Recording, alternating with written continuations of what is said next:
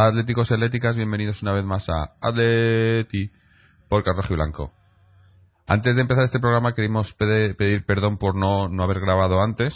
Queríamos, bueno, ya sabemos que estamos en verano y que las cosas están un poco lentas, pero queríamos haber grabado antes este programa, pero no hemos podido. Y también, bueno, pedir un poco, no perdón, pero queríamos haber hecho un programa un poco más interesante. Como ya comentamos la semana pasada, queríamos haber traído a, a José Luis de Señales para que, comentar un poco el tema con él, este tema de, su victoria en, en los tribunales, pero, pero parece no hemos podido contactar con él. Me imagino que como muchos por, por España está, estará de vacaciones, o, quiero pensar. Y, bueno, eh, lo dejamos para otro momento. Así que en el programa de hoy vamos a hablar un poco más, pues lo que hacemos normalmente, hablar del Atleti, de, de, de la pretemporada, que es lo que hay ahora, y de, y de la liga que ya, que ya se acerca, ¿no? Y para ello estamos hoy, contamos con, con Mojit. Mojit, ¿cómo estás? Bien, bien, ya pendiente de, empezar la liga porque empezamos ya la semana que viene y ya con pocas esperanzas de que haya más fichajes porque por lo que por lo que parece el Atlético de Madrid pues eh, no tiene intención de realizar ningún desembolso importante para reforzar ninguna de las posiciones que deben ser reforzadas hablo del 5 Capué, que sonó con bastante fuerza en, los, en las últimas las últimas horas, pero parece que finalmente se va al Tottenham a cambio de 10 millones de euros. Y el ansiado 10, pues eh, parece que parece que tampoco va a venir y que los galones eh, serán para Oliver la próxima temporada, algo que a mí me parece un error porque el chico es demasiado joven, confío en su talento y precisamente por eso, pues pienso que es demasiada responsabilidad llevar el timón del juego de un Atlético de Madrid que jugará Champions pero así, así están las cosas y esperemos que el Cholo sea capaz de hacer otro otro milagro la temporada que viene que en principio tiene que ser ilusionante porque volvemos a Champions tres años después, ¿no? Sí, yo, bueno, a mí lo, único que me da miedo de esto de que, parece que los fichajes no se materializan es que nos metan una, como el, el término que ya sacamos la semana pasada, ¿no? La mendezada, ¿no? O sea, que, que un día antes de que empiece la liga pues te traigan a un Rubén Micael de estos, a un cualquiera que, que no haya podido colocar durante el verano y nos lo encajeten a nosotros y ese sea el, famoso fichaje, ¿no? Que, que, porque dicen en todos los sitios se, se, comenta que falta un fichaje, ¿no? Que va a venir uno más, pero pero no se sabe quién, ¿no? Porque todos los que se han comentado van desapareciendo de las listas si es la Mendesada, pues el candidato número uno en este momento es Miguel Veloso, que está jugando en la Liga Rusa en este momento, creo que no es titular.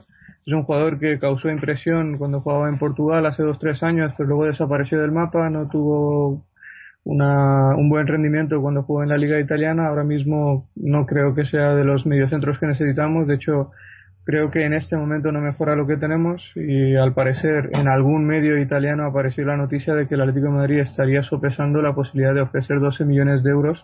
Fíjate, 12 millones por, por Veloso, pero no 10 millones por Capué, pues por ese futbolista que es representado de Jorge Méndez. Esperemos que no venga porque no nos hace falta. Sí, no, no. Es eso que, me imagino que, que, que lo pueden usar como excusa eso de que iban a traer uno más y traerá a cualquiera aunque no lo necesitemos, pero bueno. Peores más cosas, o sea, cosas peores se han visto en, en, en, el Atleti en, las pretemporadas. Pero bueno, centrándonos en, en lo que tenemos, parece que, bueno, al final ya, ya, ya, ha vuelto el equipo de, de, Sudamérica, ¿no? Que al final la cosa no fue tan mal como, como empezó, ¿no? Porque yo creo que en Argentina no empezaron muy bien las cosas, pero luego parece que fue cogiendo más ritmo el equipo y, y, y también fue, no, no sé, al final no, no, resultó tan malo, ¿no? Lo de pues ir a, luego a Perú y, demás y, y, Uruguay, ¿no? Bastante gente, los partidos. El único que vi entero fue el de, el de Uruguay, del Nacional, y no estuvo mal para ser un partido de pretemporada, ¿no? Intensidad y demás, ¿no? Que por lo menos no fue una pachanga. Y nos queda, creo que nos queda un partido, nos queda un partido contra Las Palmas. Y ya luego empieza la liga, el sábado que, la Universidad de Las Palmas, perdón. Eh, y, y bueno. No, no, ¿Es Universidad de Las, Palmas, o Las Palmas? Las Palmas. No, no, Las Palmas. Ah. Las Palmas. Y, y, bueno, y allá en ese partido será el primer partido en el que supuestamente veremos a, a Villa por el Atleti, porque no fue a la gira sudamericana. Y, y, tendremos ahí, pues eso, la espera de, ese fichaje que, que, que muchos pensamos que no vendrá, pues tendremos ahí el, el equipo, digo yo, titular, ¿no? O sea, tendremos ya, eh, Simeone ya cuenta con todos los jugadores. No sé si está el chico este uruguayo Jiménez también, porque eh, había estado entrenando y luego estuvo, no sé, estuvo aparte, o sea, está todos. Pues, pues me imagino que será la última prueba, ¿no? Para luego ya el, el fin de semana siguiente empezar la liga, ¿no? Que creo que jugamos contra Sevilla el es el domingo, ¿no? Eh, a las 11 de la noche. Joder, de verdad. Esta gente. Dentro de poco, yo me, yo me, aquí en Australia me, toca despertarme a veces a las, a las 3 de la mañana, a las 4 para ver partidos, pero porque estoy en Australia, pero es que a este paso va a tocar a vosotros para verlos allí en directo los partidos. Eso, sí, sí, sí, Es ridículo. Y luego, lo más gracioso es que cuando le preguntan esto y la siguiente pregunta después del tema de horarios que le hicieron a Javier Tebas es del reparto de, la, de los derechos televisivos y tuvo la no creo no sé no sé ni qué palabra utilizar pero tuvo la osadía de decir que si tú le quitas los beneficios al Barça y al Madrid pues no tendrán capacidad para retener a jugadores como Messi y Ronaldo y así la liga perderá interés. Pobrecitos, eh.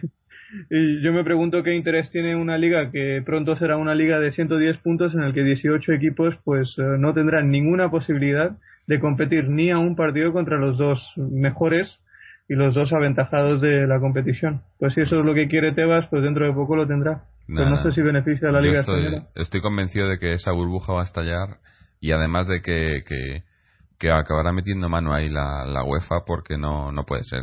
O sea, la UEFA se tiene que estar dando cuenta que sí, que genera mucho dinero en, torno a los equipos grandes, pero ahora ya, o sea, antiguamente en, en, en, ligas inferiores como, como la francesa o como la, la inglesa incluso o la alemana, no había esas diferencias, pero es que ahora están todas las ligas. En todas las ligas tienes una, una diferencia entre los dos, tres primeros y el resto que hacen insuperable, ¿no? Eh, económicamente y tiene que haber algún, tienen que poner alguna medida porque no puede seguir así, pues, ¿no?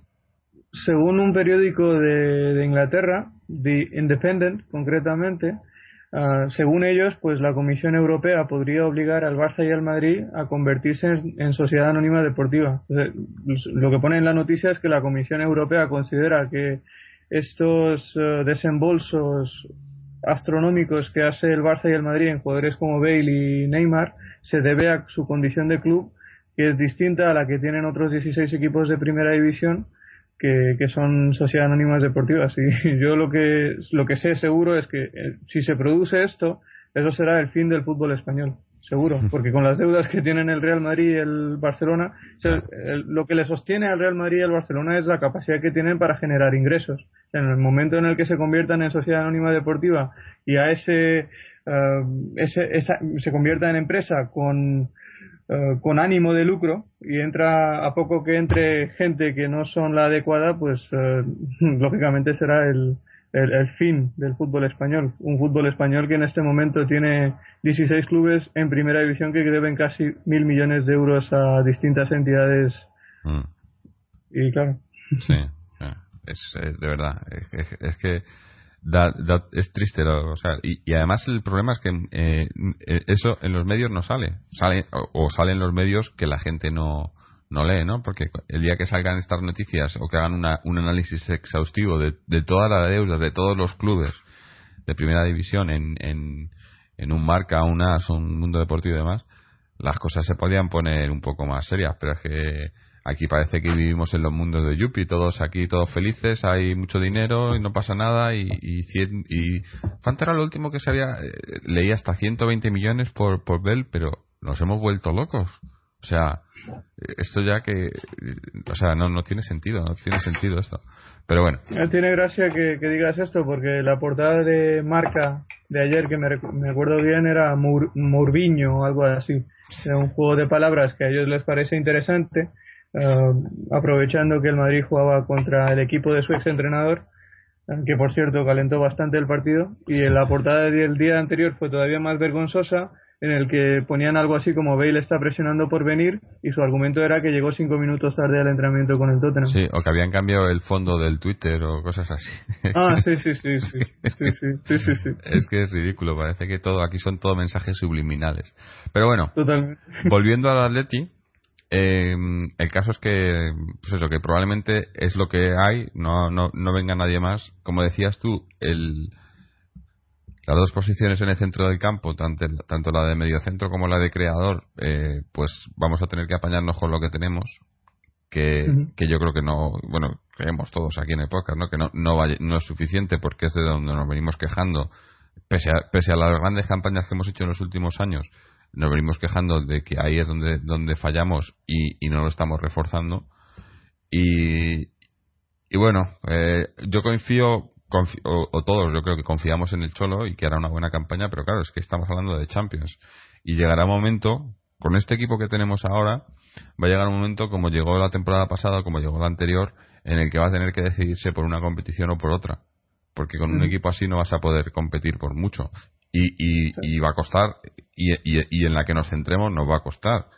Eh, pero eh, es que no o sea no sé si el cholo si no le traen a ese jugador si, si dirá algo o no debería debería porque porque ya no vamos a hablar de Diego del, del nombre de Diego pero cuando él pidió a Diego es lo, él lo que está pidiendo no solo es a Diego sino quiere a un jugador quiere a un organizador y, y no se lo han traído sea, eh, han traído jugadores en, en, otros puestos menos ahí.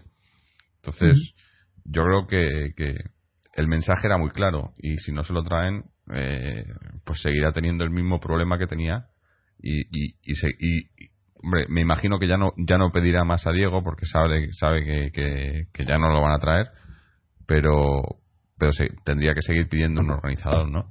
Lo de Oliver, hombre, me parece bien. Me imagino que, que lo meterá gradualmente, irá entrando gradualmente en el equipo, pero con mucho más protagonismo del que tuvo la temporada pasada, que fue circunstancial, ¿no?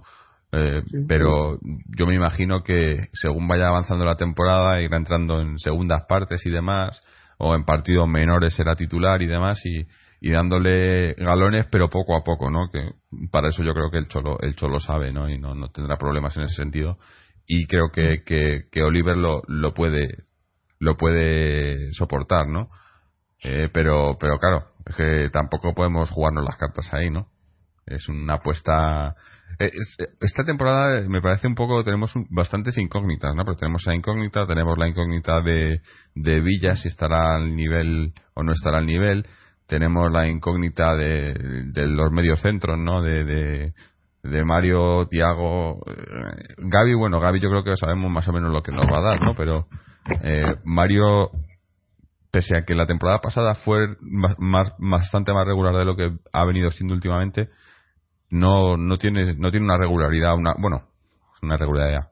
La regularidad es bastante, bastante baja. Lo único que, que hay partidos en los que, en los que sabes, lo hace bien y, dices, joder, este tío podía darnos más, ¿no? Y luego no lo da. Eh, Tiago, bueno, Tiago es Tiago, ¿no? Eh, y, y, no hay más, no hay poco más ahí, ¿no? En el centro del campo es que no tenemos. Es que este, ahí está el problema, porque ya no es cuestión de que los jugadores no tengan nivel. la cuestión es que si tú no le traes un organizador a, a Simeone, o sea, él tiene que seguir jugando con su doble pivote defensivo, si no el equipo defensivamente se desequilibrará. Y es lo que menos quieres en una temporada exigente en la que jugarás Champions, vuelvo a decir. Entonces, si, si tiene que jugar con dos y solo tiene tres, y tiene que jugar 60 partidos en una temporada en, en la cual Mario se puede lesionar, Thiago se puede lesionar, la temporada pasada ya se lesionó dos meses, ¿qué haces en esa situación? Ya no tienes recambio. De hecho, en los, en, los, en los últimos dos entrenamientos he leído algo así como que ha estado probando al Cebolla Rodríguez en pivote defensivo. Pues eso ya son intentos a la desesperada porque el Cholo considera, y muy acertadamente, que necesita, que el equipo necesita un medio centro defensivo.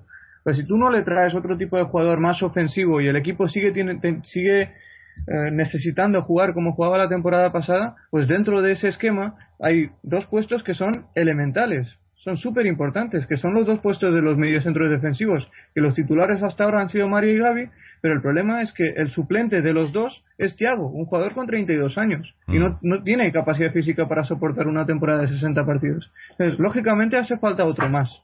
Que ya, si, si hubiera sido un Capué, como ves, habló en, en, el pasado, porque ya ha sido oficial su fichaje por el Tottenham, pues nos habría venido bien porque habríamos dado ese salto cualitativo, puesto que ese jugador mejora y mucho lo que ya tenemos. Pero en cualquier caso, necesitamos un jugador por lo menos del nivel de los tres que tenemos ahora para fomentar la competencia interna y por lo menos que haya alternativas en el caso de que en una temporada larga, donde probablemente tenemos que jugar entre 55 y 60 partidos, pues podamos enfrentarnos a situaciones que se puedan presentar, tales como baja forma, lesiones, etcétera, que, vendrán, seguro que vendrán, mm. seguro que vendrán. Hombre, es que, es que ahí, yo creo que el, el, eh, factor decisivo ha sido la, la, dirección, bueno, iba a decir la dirección deportiva que no, no pinta nada, ¿no? Miguel Ángel Gil es el que, el que hace y deshace, pero no sé, yo creo por ejemplo, en los equipos, en los, en los recién descendidos y demás, ahí, ahí puedes pescar bien y hay, jugadores con calidad, ¿no? No sé, yo creo que por lo menos, aunque fuera para traerte un, un suplente de garantías, ¿vale? Que dime que no te vas a traer a un, a un titular, pero eh, cubrir esa, ese puesto bien, ¿no? Porque es que tenemos eso, tenemos un problema ahí de, de haber tenido años en los que teníamos superpoblación en ese puesto, ahora tenemos, eh, para jugar tres competiciones, no tenemos suficientes, ¿no?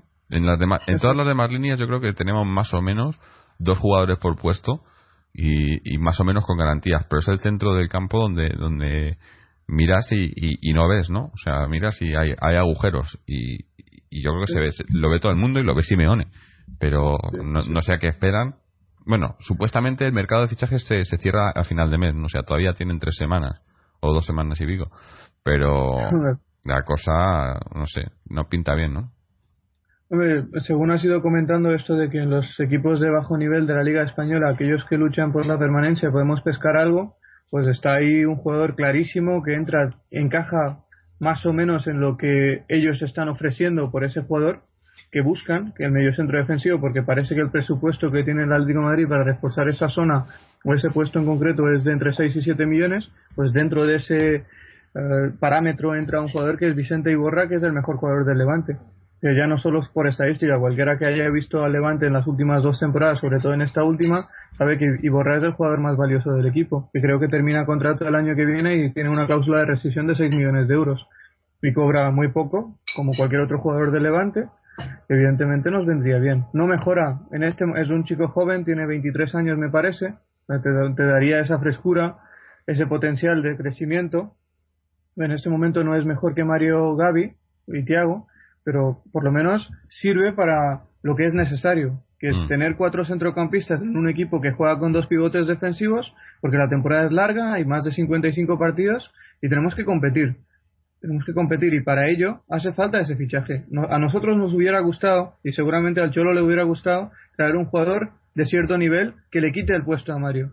Porque seamos honestos, Mario Suárez, por mucho que haya jugado muy muy bien, pero que muy muy bien las tres finales, no es un jugador consistente. La, temporada pasada comenzó muy, muy fuerte los primeros 15-20 partidos y luego fue bajando el nivel. Entonces, esto en Champions es mortal. Es mortal. Y si además le garantizas el puesto porque solo tienes tres, pues solo tienes tres y Tiago, honestamente, todos lo saben, no está para ser titular en el Atlético de Madrid, entonces el jugador se relaja mucho más de lo que ya está. Obviamente tú necesitas un jugador más.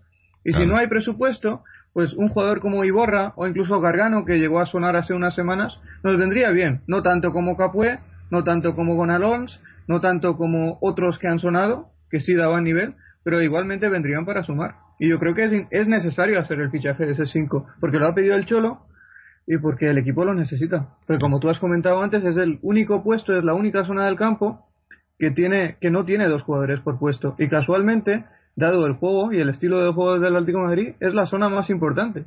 No, y además, si, si, te fijas un poco, es que es el, el, la, zona del campo, o sea, la posición que Simeone supuestamente conoce mejor, ¿no? Porque es, donde jugaba él, o sea, y sabe que, que, el fútbol se fabrica a partir de ahí, ¿no?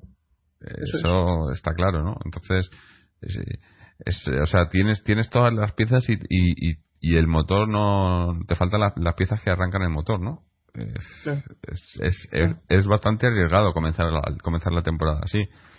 Y bueno no sé. A ver yo yo yo espero sinceramente que, que si no traen si no traen nada que Simeone dé un golpe sobre la mesa no porque porque si no hombre algo tendrá que hacer porque si no se, se, se está o sea está cayendo en la trampa si no. Si no si no dice nada si no se cubre las espaldas eh, luego cuando cuando vengan malas que vendrán si si, si, si empezamos así eh, van a no, voy a decir van a rodar cabezas pero, pero pero sí que van a empezarse a buscar culpables no y hombre en ese sentido todos sabemos exactamente quiénes son los culpables de todo esto no y de que no se traigan a los jugadores. Y bueno tú has estado publicando los datos en, en Facebook las últimas semanas no eh, los ingresos y demás o sea es, que es, es, es ridículo que no puedan pagar por jugadores y, que luego paguemos por otros jugadores que no queremos unas millonadas y luego los traer un jugador porque lo de Capué, coño, no podían estirarse a 10 millones, no podían, no, tenían que ser 7, pero no, nos damos 10.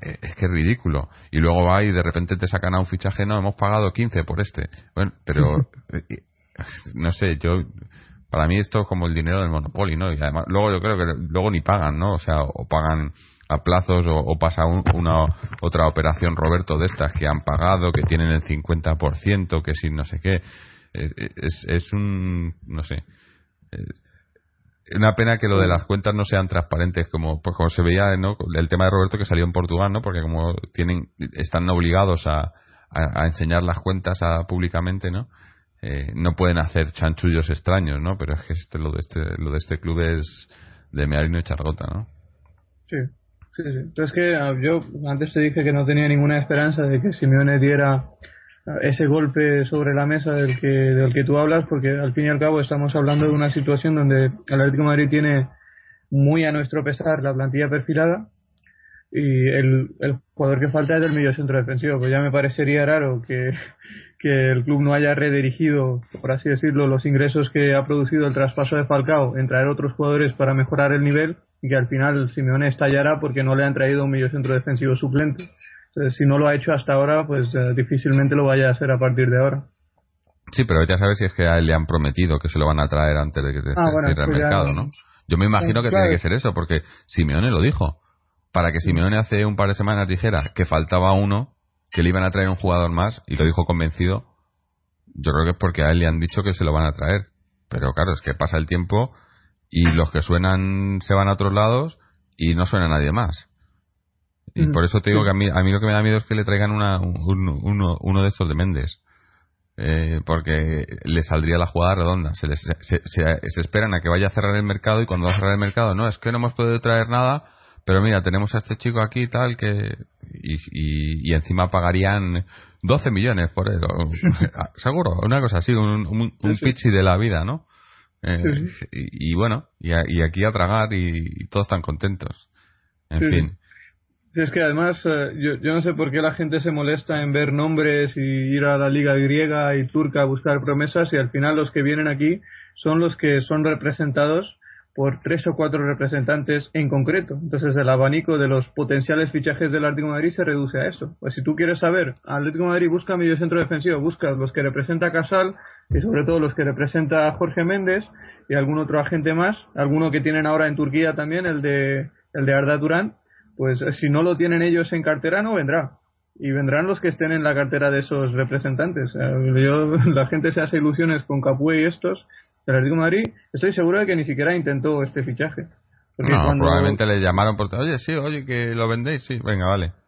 Ya está. Porque por aquí dicen, por aquí dicen en marca que además tiene gracia porque la noticia que sale en la portada de las, en la portada de las, de que afirma que el Atlético de Madrid había ofrecido 9 millones de euros, esta noticia se origina en España, se origina en España a través de fichajes.com que si pasáis por esta página ya veréis la credibilidad que ellos tienen. O sea, a partir de ahí... es la página de Manolete, ¿no? Pues, es mucho peor que esto. O sea, ya es decir que sea peor que la de Manolete, que NAS tienen una sección que dicen fichajes de Manolete. O sea, ya es el mundo de Manolete que él inventa. Claro. Claro, es como el fantasy fútbol de Manolete. Se le han dado una sección esto. En uno de los periódicos, en uno, en uno de los periódicos más vendidos del país, por cierto. Pero bueno, esto ya son cosas de las que ya hemos hablado mucho. Pero bueno, lo que quería decir es que por Capué, en Francia, la misma emisora que dijo, o el mismo medio de comunicación que dijo que fue el primero en afirmar que el presidente del Toulouse había llegado a un acuerdo con el Tottenham para el traspaso del futbolista, ese medio de comunicación afirmó que la Atlético de Madrid había subido su oferta, sí, pero no de 7 a 9, sino de 7 a 7 millones y medio. Toma, ya me dirás tú, ya me dirás tú, un jugador que por el que el Cardiff había ofrecido 10 millones más dos en variables, ¿cómo va a aceptar el presidente del Toulouse una oferta de 7,5 millones sin variables del Atlético de Madrid y seguramente a pagar en plazo. Claro, pero es que Gilmarín es muy listo porque Gilmarín es de los que piensa, no, oye, es que nosotros jugamos Champions, ¿para qué te vamos a pagar más si vas a venir a jugar Champions? O sea, para eso sí le viene bien jugar Champions. Ya, pero para eso a Gilmarín sí le viene bien jugar Champions, ¿no? Para ofrecer menos. Porque, claro, vienes a un equipo de Champions.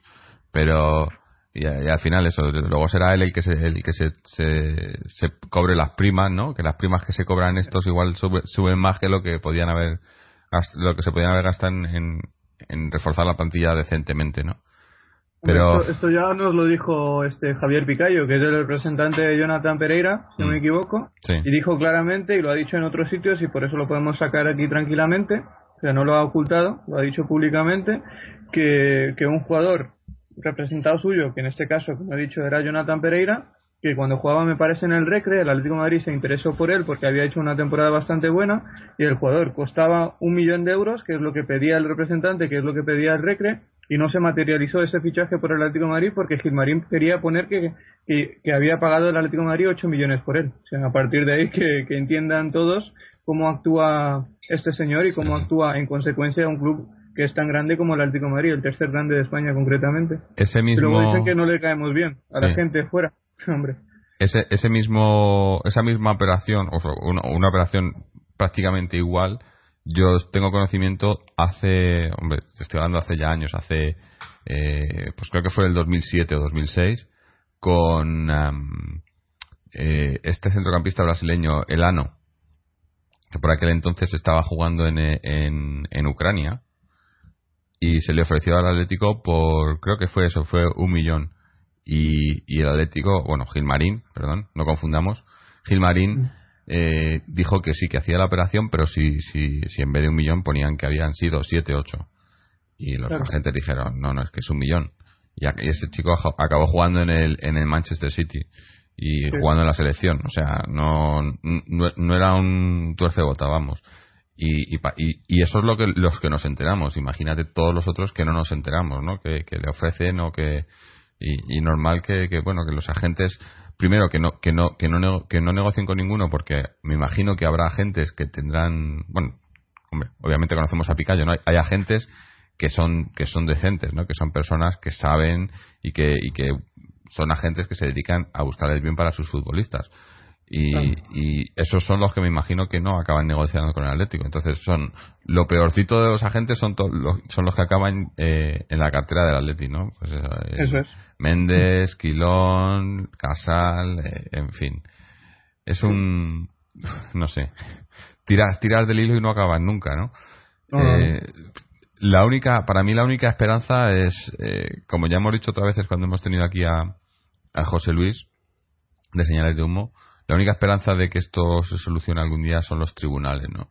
Y, bueno, lo hablábamos la semana pasada y ya he dicho al principio que queríamos haberle traído aquí para, para que nos comentara un poco el tema porque una vez más han, ganado en los tribunales señales de humo. Eh, Gilmarín puso una demanda a, creo que fue creo que le interpuso la demanda a nombre del Atlético de Madrid pero en realidad era a nombre propio porque decía que, que era por injurias a su nombre al, nombre de Miguel Ángel Gilmarín que obviamente eh, esos gastos de tribunales, de, abogados, habrán salido de las arcas del Atlético de Madrid, que, porque esas cosas no son baratas. Y, y bueno, y le han, le han desestimado el recurso porque porque pues porque no tiene porque fue todo por el tema este del, del informe de Cremades eh, Carlos Otelo que está totalmente o sea no, en ningún momento hubo ningún tipo de perjuria ningún tipo de malicia. Los datos que se manejaron eran datos que estaban públicos, datos incluso que había que había generado el club a los a los accionistas. Y, bueno y una vez más han, perdido.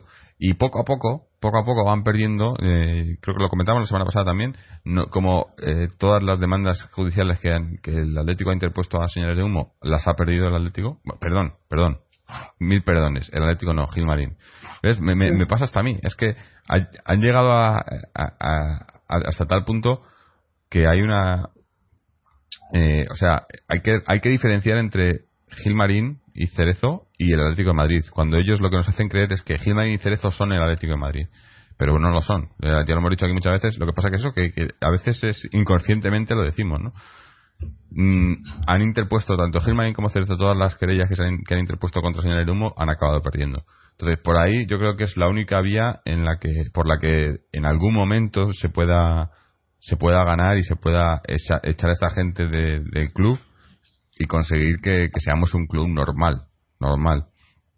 Eh, pero es que también, claro, tenemos el, problema este, es, es un, eh, no sé, es un poco, no, nunca quieres que tu club vaya mal y ahora van las cosas bien con Simeón y demás por, por, por suerte y por casualidad de la vida y entonces se mm. aprovechan de ello y, claro, no vas a querer que, el equipo vaya mal, pero entonces tampoco, si te quejas, te quejas, por, nos quejamos porque no nos podemos quejar porque el equipo va, bien y cuando va mal nos quejamos porque va mal, ¿no? Es, es todo un poco, eh, no sé, es complicado, ¿no? Pero yo creo que, que como, como yo digo siempre, al final el tiempo pone a cada uno en su sitio y espero que a esta gente que ya llevan bastante tiempo fuera de su sitio les pongan en su sitio.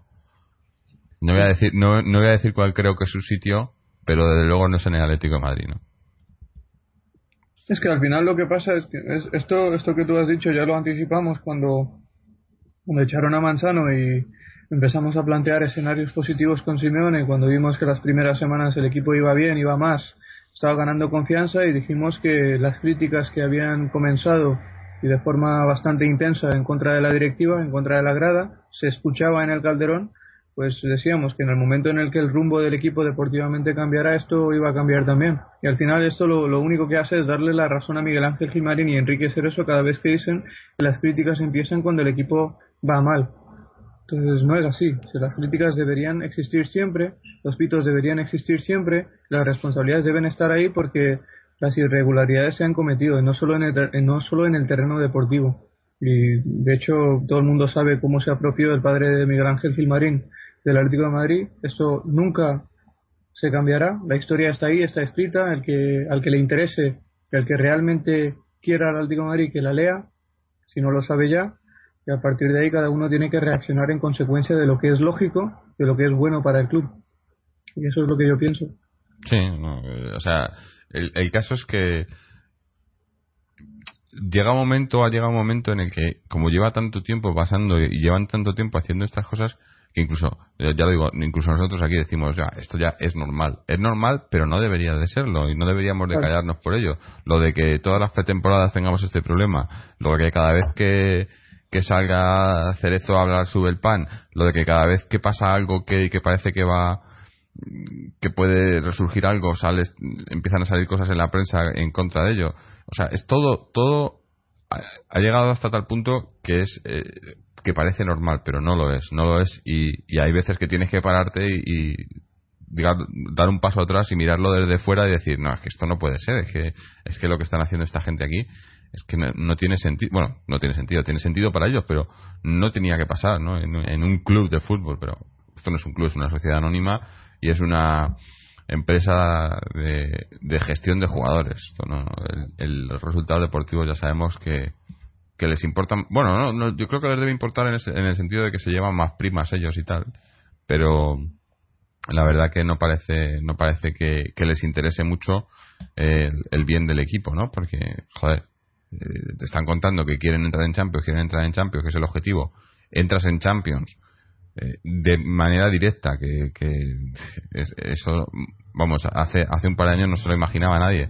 Entras al Champions de manera directa, habiendo peleado por el segundo puesto eh, de, la liga, y, entras a Champions, y el refuerzo es David Villa por, por 3 millones de euros, se te va a Falcao y te traen a David Villa por 3 millones de euros, y a, a De Micheli ¿Hemos pagado algo por De Michelis al final? No, gratis, libre. De Michelis gratis y un chico de Uruguay que ha llevado un año jugando en Primera División. Esos son los refuerzos. Ah, bueno, y Batista, Batista, perdón.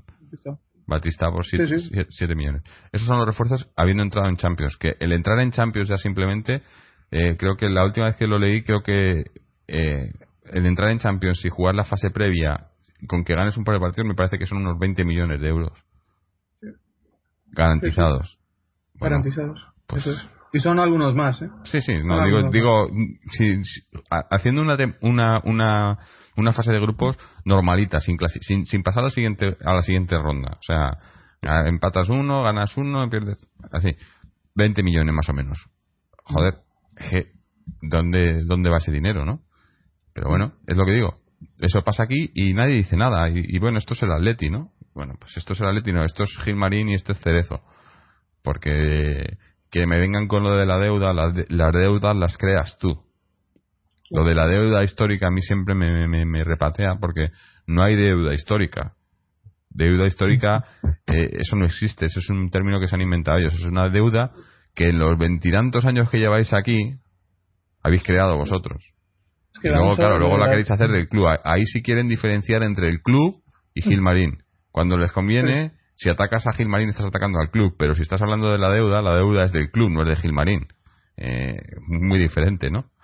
Eh, es que lo de la, esto lo ha dicho Mariano muchas veces y muy acertadamente, que la deuda histórica no es como un mal que ha venido desde el primer día que se creó la institución, en 1903. O sea, que la gente sepa, y mucha gente lo sabe también, que con la nueva ley del deporte, en el año 1992 a los 16 clubes de primera a los que les obligaron a transformarse de su o modificar su condición de club y convertirse en sociedad anónima deportiva, eh, el beneficio que eso supuso para en este caso estos 16 clubes es que se le limpiaba toda la deuda, lo cual quiere decir que a partir del año 1992 el Atlético Madrid, así como otros 15 clubes de primera división, tenían deuda cero.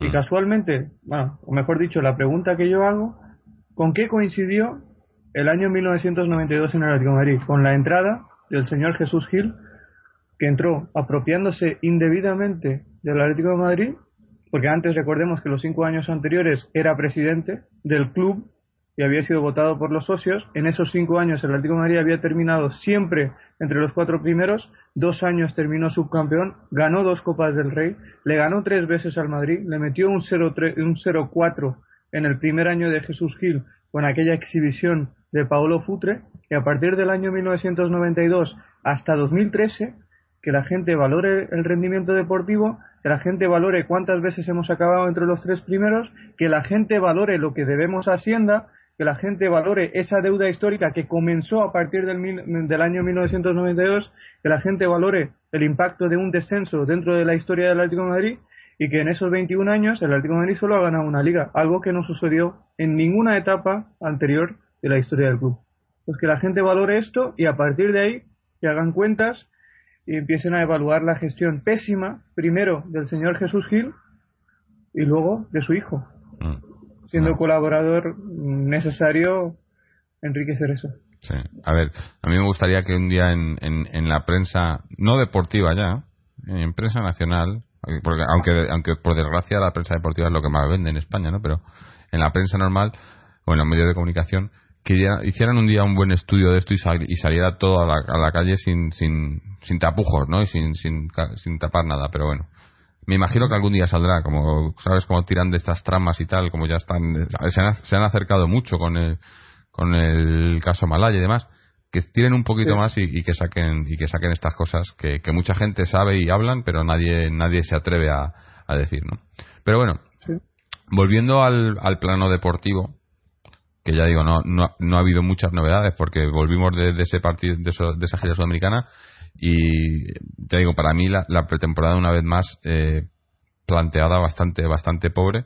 Tenemos ese partido este fin de semana frente a Las Palmas que como ya digo va a ser el, el único en el que se va a poder ver a, al equipo al completo y ya empieza la liga. Entonces, eh, yo creo que hay. No sé si. Bueno, sí, hay bastantes incógnitas porque el, el, equipo en general va a ser más o menos lo que, tenemos, lo que tuvimos el año pasado.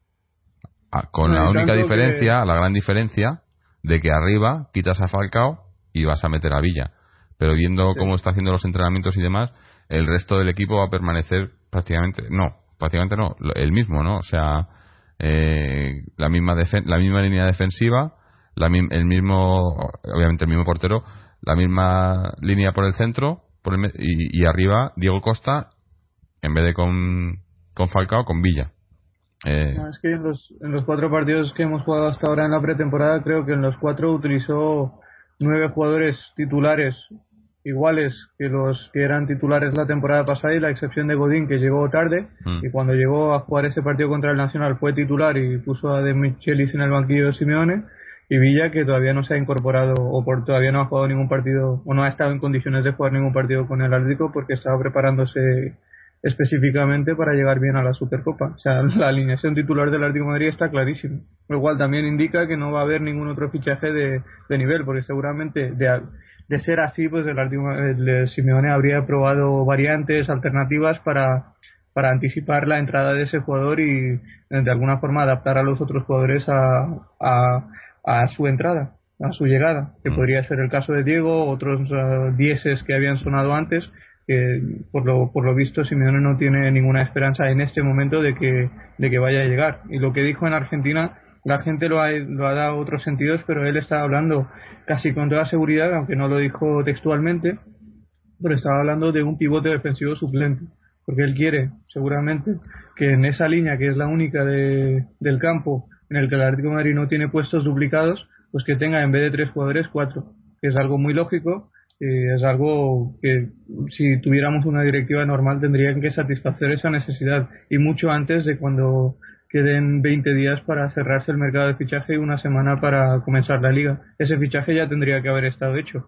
Pero bueno, aquí las cosas funcionan como funcionan y ahí tenemos al Cholo intentando hacer otro milagro más, eh, tratando de adaptar a Cebolla Rodríguez a un puesto en el que nunca antes ha jugado. Esperemos que lo consiga por el bien del equipo. Es que al final, al final lo que acaba pasando es que acabas teniendo que, usar dos jugadores para suplir a uno. O sea, eh, un medio centro defensivo que no tenemos del nivel. Entonces lo que haces es tienes a, Mario y Gaby que hacen los dos un poco la función del, o sea, sobre Mario y, y Gaby ayudándole para hacer los dos un poco la función de ese, jugador. Eh, ese, ese, centrocampista creativo que no tenemos, entonces lo que hacemos es que ponemos a Coque y a, Arda, que entre los dos te suplen la función de un jugador, pero claro, es que estás hablando de cuatro jugadores para hacer el trabajo de dos.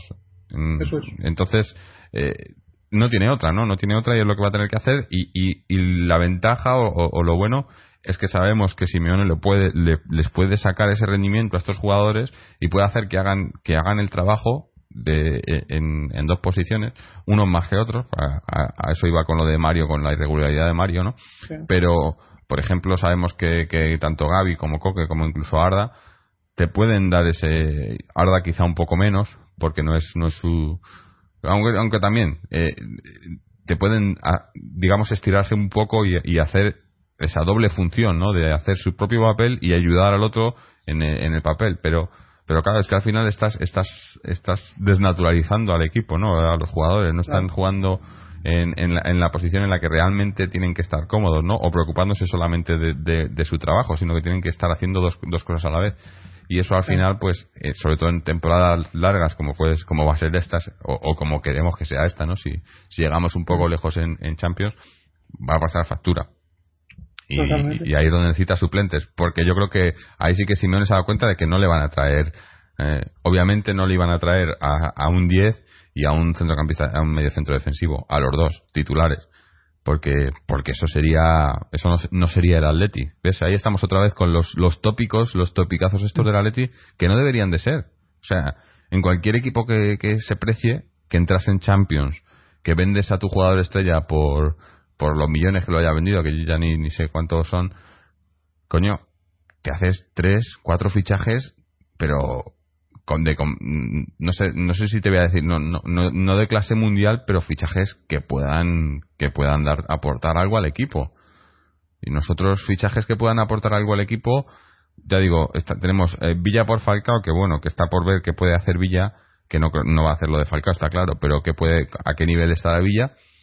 Y, y Baptistao que bueno que es una un poco una incógnita no yo creo que viene un poco a suplir lo que lo que era Adrián, lo que hizo Adrián en su primera temporada con el Cholo, eh, pues yo creo que ahora, va a ser Batista. Adrián es el que tiene cartas para para quedarse en el banquillo para, para mí, para ser porque por lo que he visto en pretemporada sigue sigue en el mismo estado que terminó la temporada pasada.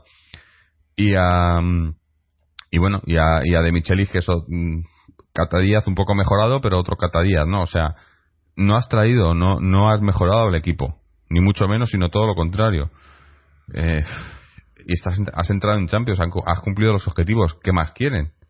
¿Qué más quieren que hagan para, para, para traer lo que, lo que se necesita, no? Es, yo creo que es, tiene que ser bastante frustrante para Simeone, ¿no? O sea, después de lo que ha hecho, después de lo que hizo la temporada pasada, encaje de bolillos con esa plantilla y que te llegue ahora y, y, bueno, y que yo creo que, que, le han ido, desde que, el, desde que el Cholo ha venido al Atleti, le han ido disminuyendo la calidad del equipo poco a poco. Y, bueno. Yo creo que hablar de mejorar o no mejorar la plantilla, sobre todo una plantilla como la, de, la del Atlético Madrid, que estuve viendo el otro día la cantidad de jugadores que tendremos en principio la temporada que viene en el primer equipo, pues hay siete y ocho si contamos a Aquino, porque están pensando si quedarle en el Atlético Madrid, hacerle ficha con el primer equipo o cederlo fuera. Ah, pues si contamos a Aquino también hay ocho jugadores que tienen 23 años o menos. Entonces, eh, medir el, el, potencial de un equipo de estas características que tiene tantos jugadores jóvenes, pues no se puede hacer de antemano. Yo creo que hay que hacerlo sobre la marcha, ver cómo evolucionan esos jugadores, ver cómo encaja Jiménez, porque tiene perspectivas altísimas. Allí en Uruguay eh, consideran que es una versión mejorada de Godín, con eso ya te lo digo todo.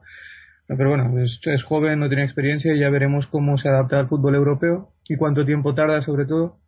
Luego está Manquillo, que, que promete muchísimo, fue titular con el con, España en el Mundial Sub-20, Oliver, que bueno, ya hemos hablado bastante de él.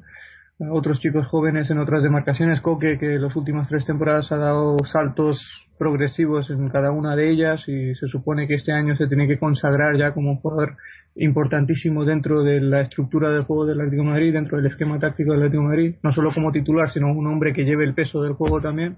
Entonces hay que ver estas cosas sobre la marcha, pero lo que está claro es que si en junio el entrenador del equipo, de un equipo que gana dos títulos contra el Chelsea y el Real Madrid, ah, uno al principio y otro al final con 16 jugadores en la plantilla, sea, maneja todas esas situaciones para empezar tan fuerte y terminar igual de fuerte o todavía más, rompe esa sequía que llevamos de 14 años sin ganarle al Madrid, un entrenador que consigue todo esto, pues si te pide Diego en junio, tú le traes Diego y ya está. Pero aquí en el Atlético Madrid las cosas no se hacen así. Entonces, en el momento en el que tú no satisfaces o, no satisfagas esa necesidad del entrenador que te ha dado tanto, pues ya demuestra eh, la lógica con la que trabaja la dirección deportiva del Atlético de Madrid. En ese sentido, evidentemente no hemos, no hemos hecho las cosas como debíamos hacer en el mercado de fichajes. Ya simplemente por el hecho de que el único jugador que pidió Simeone es el único que ni siquiera han intentado traer, pues ya habla muy mal, pero que muy mal de, de lo que ha hecho la dirección deportiva durante el verano.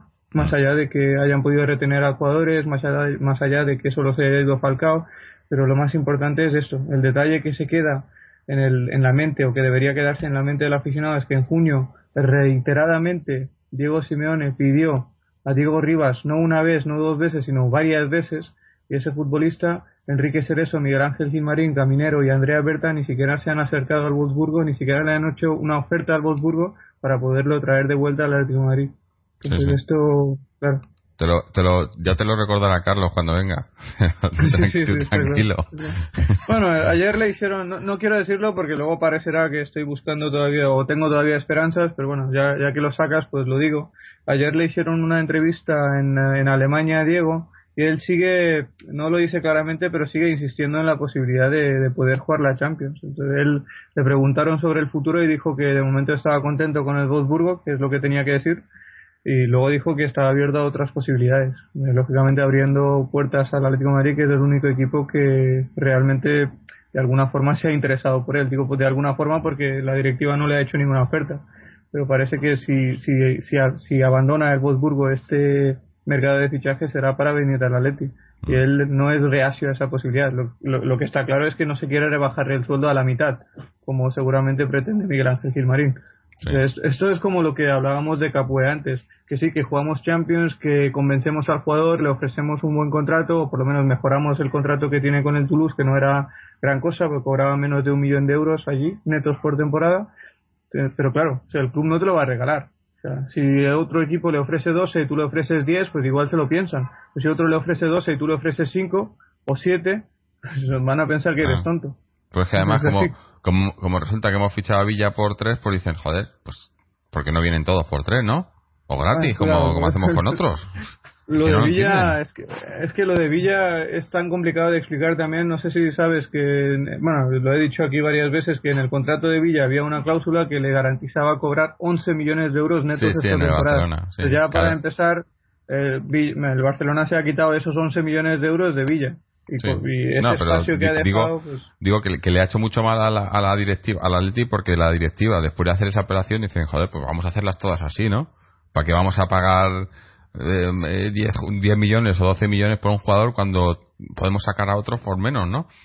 Eh, pero bueno, el caso es que yo creo que el, el equipo, ya digo, a 10 días de que empiece la liga, todavía es un poco, no voy a decir una incógnita porque, porque es más o menos el mismo equipo que vimos la temporada pasada. O sea, vamos a tener lo mismo, jugar más o menos igual, como ya digo, la diferencia que no está Falcao, pero el resto del equipo va más o menos a hacer va a ser prácticamente lo mismo y, me imagino que jugaremos a lo mismo. Así que en ese sentido tenemos un poco esa garantía, ¿no? De que nos, no creo que lo hagamos mejor, pero tampoco peor, ¿no? Eh, veremos a ver ese, cuando empiece ese, partido contra Sevilla, pero pero vamos, eh, que no, no creo que no, no, no va a ser nada revolucionario, ¿no? Seremos el equipo igual, que trabaja mucho, eh, físicamente bien trabajado, que trabaja mucho como equipo y, y que, que, pelea todo, pero, pero, pero no va a haber más.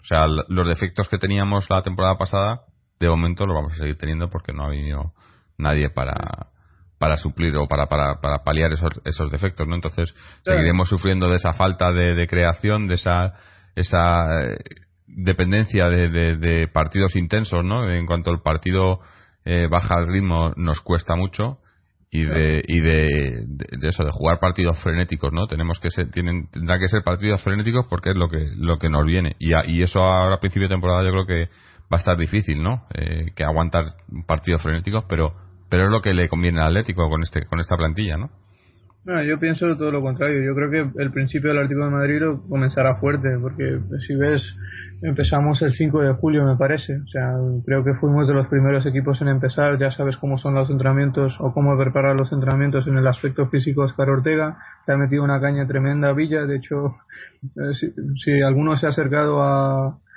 al entrenamiento, a, a, los entrenamientos del Atlético de Madrid, pues por lo que comentan por ahí, pues Villa tiene cara de no haber entrenado, no haber entrenado con esa intensidad nunca antes. Estamos hablando de un jugador de 32 años que ha jugado en equipos importantes, que ha hecho cosas importantes y está notando un poco la, la presión física a la que le está sometiendo Oscar Ortega. Pero la clave está en lo que dijo Simeone después del partido del Nacional, el último partido de la gira que el momento en el que este equipo pierde la intensidad ya es un equipo normal.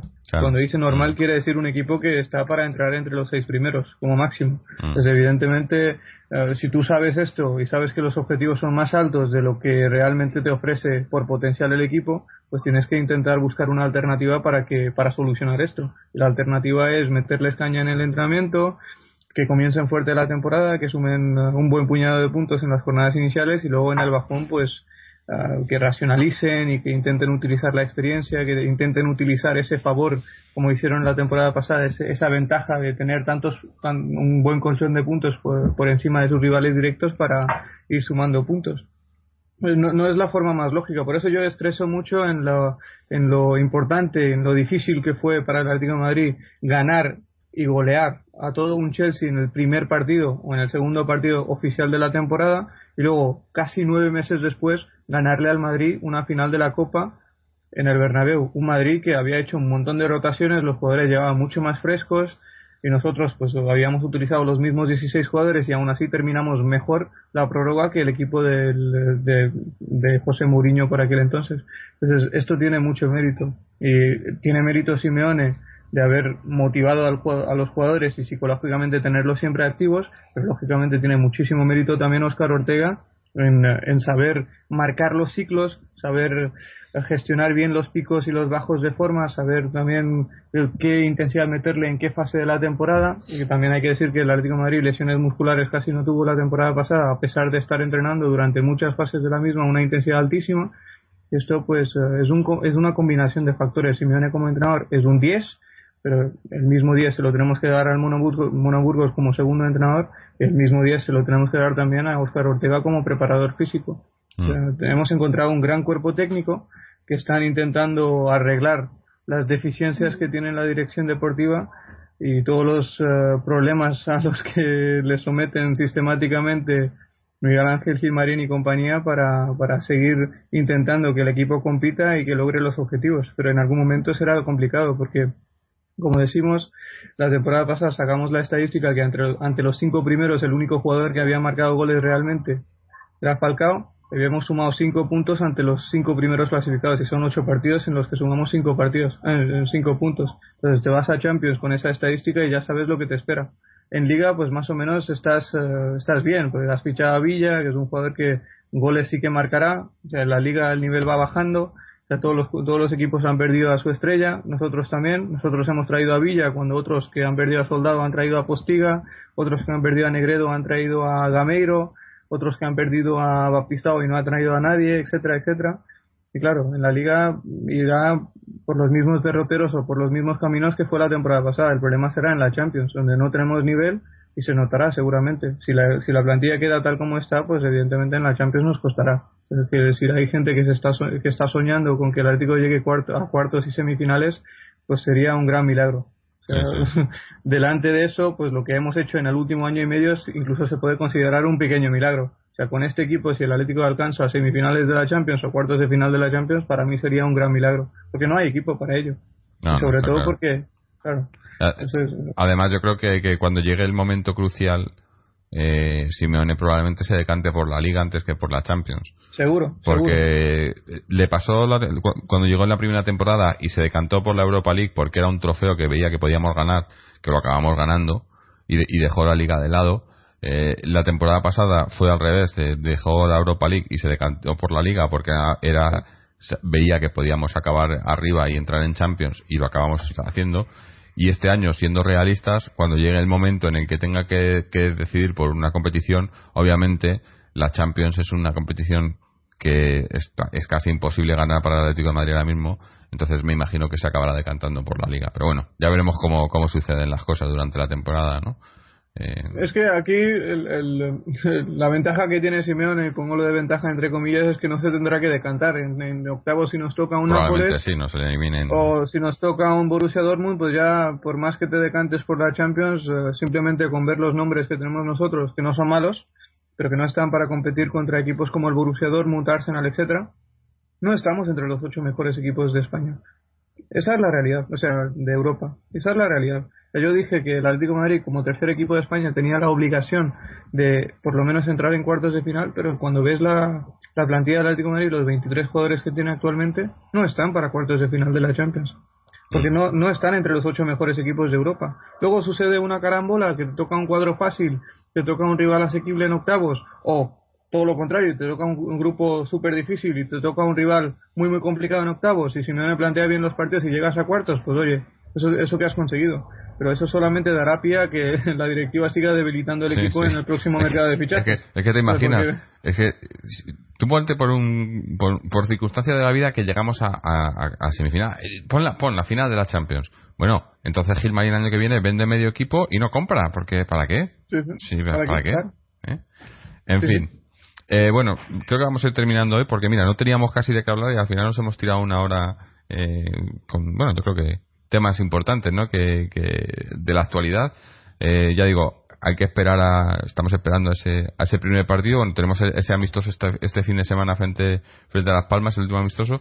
Así que me imagino que, haremos un, grabaremos la semana que viene eh, para, no sé, para, digamos, concluir la pretemporada y hacer un poco de la previa de lo que puede ser la, ese primer partido o la, o la pretemporada, no sé. Y, bueno, no sé, ya ir cerrando, no sé, Moji, si tienes algo, algún dato más, que siempre sueles tener algún dato por ahí para, para añadir, antes de que cerremos.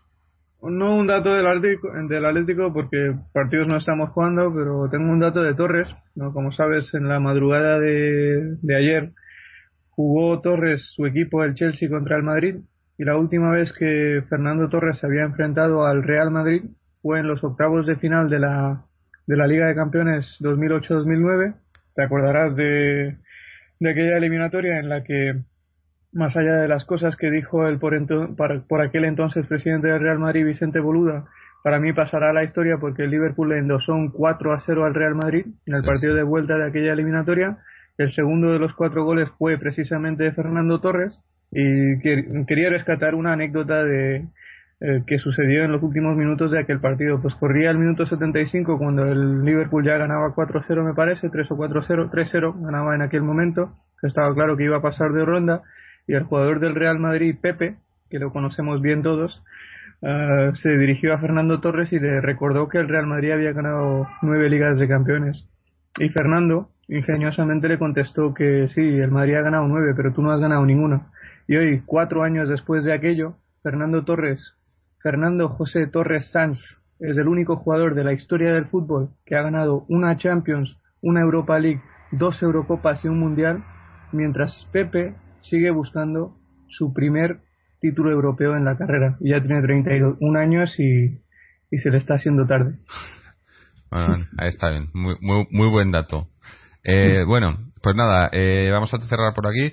Eh, os recordamos que podéis pasaros por nuestra página web www.atleticontreses.com donde podéis escuchar este programa así como todos los anteriores. Seguirnos en las redes sociales, en Facebook, en Twitter. tenemos también un canal de YouTube que tampoco dejado de lado, pero ya, ya nos pondremos a ello. Eh, suscribiros a través de iTunes, de iBox, de RSS o dejarnos simplemente vuestros comentarios o mm, cualquier cosa o cualquier, cualquier sugerencia. Aquí estamos para, para lo que sea. Así que nada, Moji, muchas gracias por, por haber estado aquí. Eh, gracias a todos los que nos escucháis y como siempre, Aleti.